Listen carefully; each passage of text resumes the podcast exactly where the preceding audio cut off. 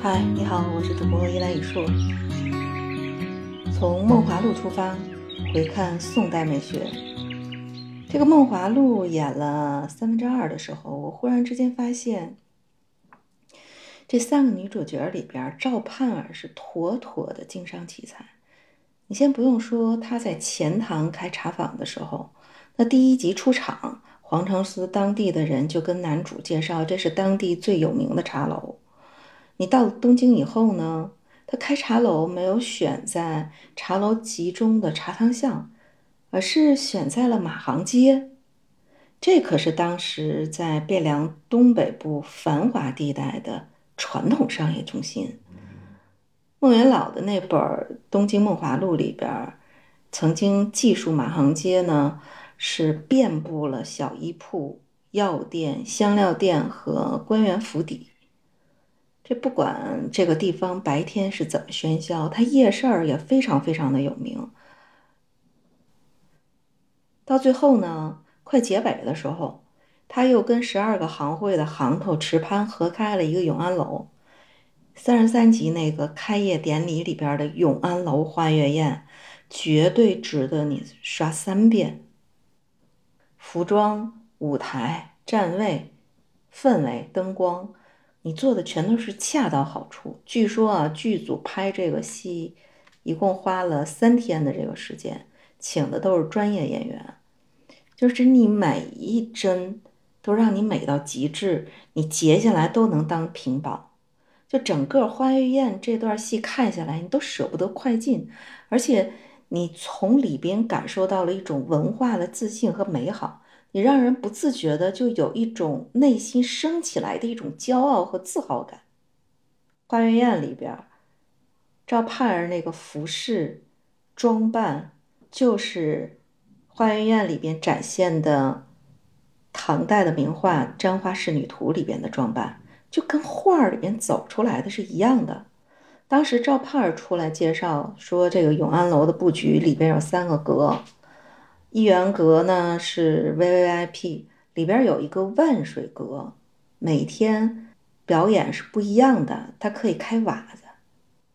就话说这个瓦子又叫瓦舍、瓦寺，里边呢除了歌舞表演、弹唱，你还有商业市集。《东京梦华录》里边曾经专门介绍过这个瓦舍里边。有卖药的，有卖挂的，还有卖旧衣服的、剪纸画的。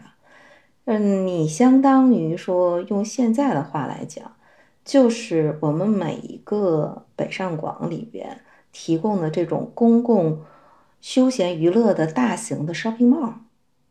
这梦华录里边这永安楼其实原来是瓦舍，后来池潘才改成了这个酒楼。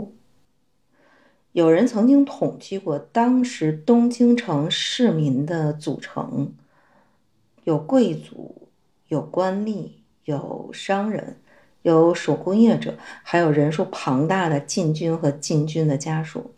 你这个新兴的市民阶层，你不仅仅消费东京城里边到处林立的酒楼、市场、夜市儿，它还有文化娱乐的需求。最早文化娱乐是上流社会独有的，你后来呢？形形色色的这个艺人走到街头，就变成了娱乐大众的一种表演。当然，瓦舍其实当年那个时代是东京繁荣的一种象征，就类似于现在我们看纽约的百老汇、伦敦的西街。这永安楼里边的瓦舍，你像花月宴这种演出，那其实就是当时东京娱乐圈里边顶流来走穴的地方，那层次是不一样的。而且孟元老的《东京梦华录》里边，他曾经提到过有七十多个当时的著名的艺人，我们最了解的、最熟的，就是李师师。那李师师是东京。铭记啊，除了《东京梦华录》里边，他还经常出现在其他宋朝人的笔记诗词里边。而且据说啊，他当年跟延几道、秦观、周邦彦都有往来。宋徽宗呢，更不用提了，而且即便是靖康之后，他逃离了这个东京，流落到了南方，仍然是有士大夫邀请他演出的。所以这跟前朝不同，就宋代以前的唐朝，它是有教坊部去主管当时的艺人，而宋代的这个文艺部门管理的行政的职能很弱。你有大型的这种演出，就花钱从民间的瓦舍里边去找人，就相当于把所有的这个业务全都外包了。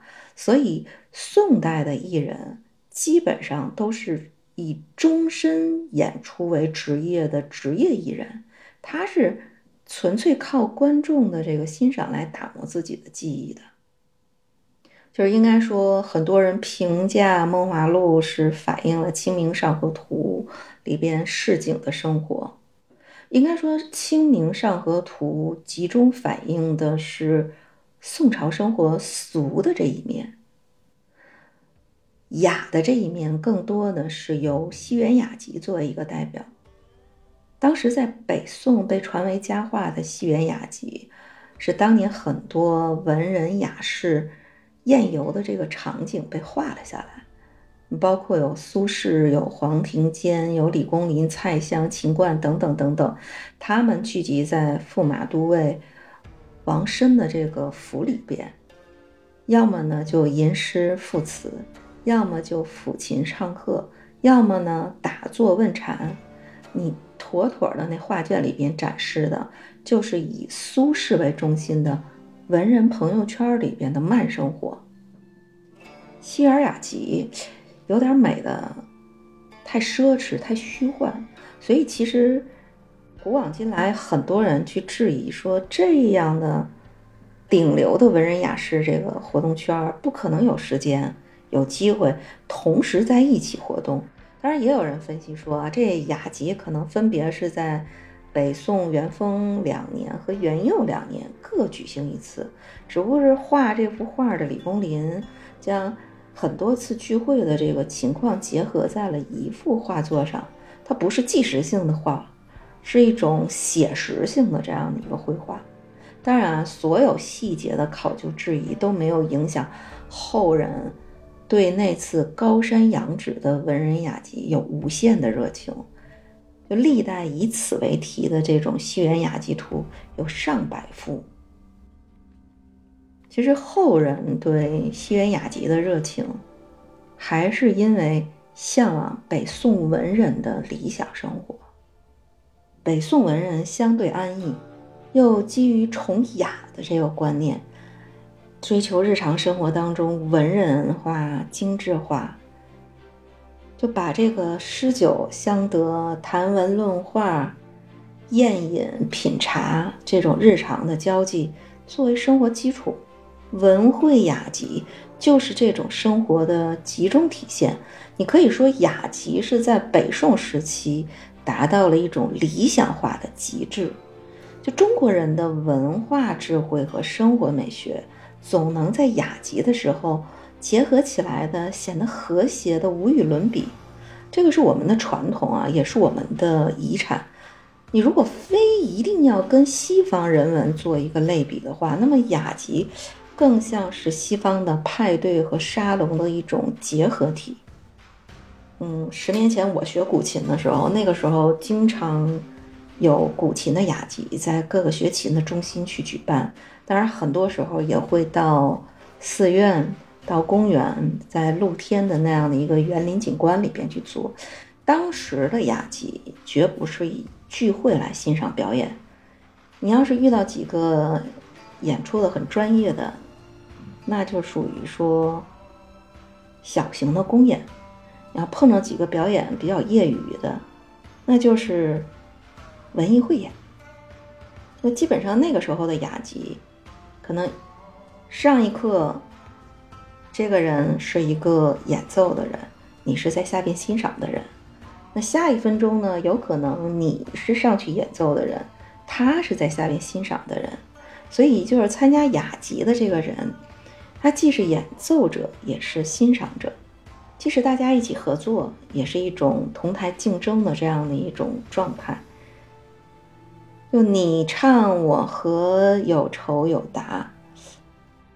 就我有一个师姐啊，她古琴弹得非常非常的好，但是她拒绝在大众面前表演。她参加的这个雅集不会超过十五个人。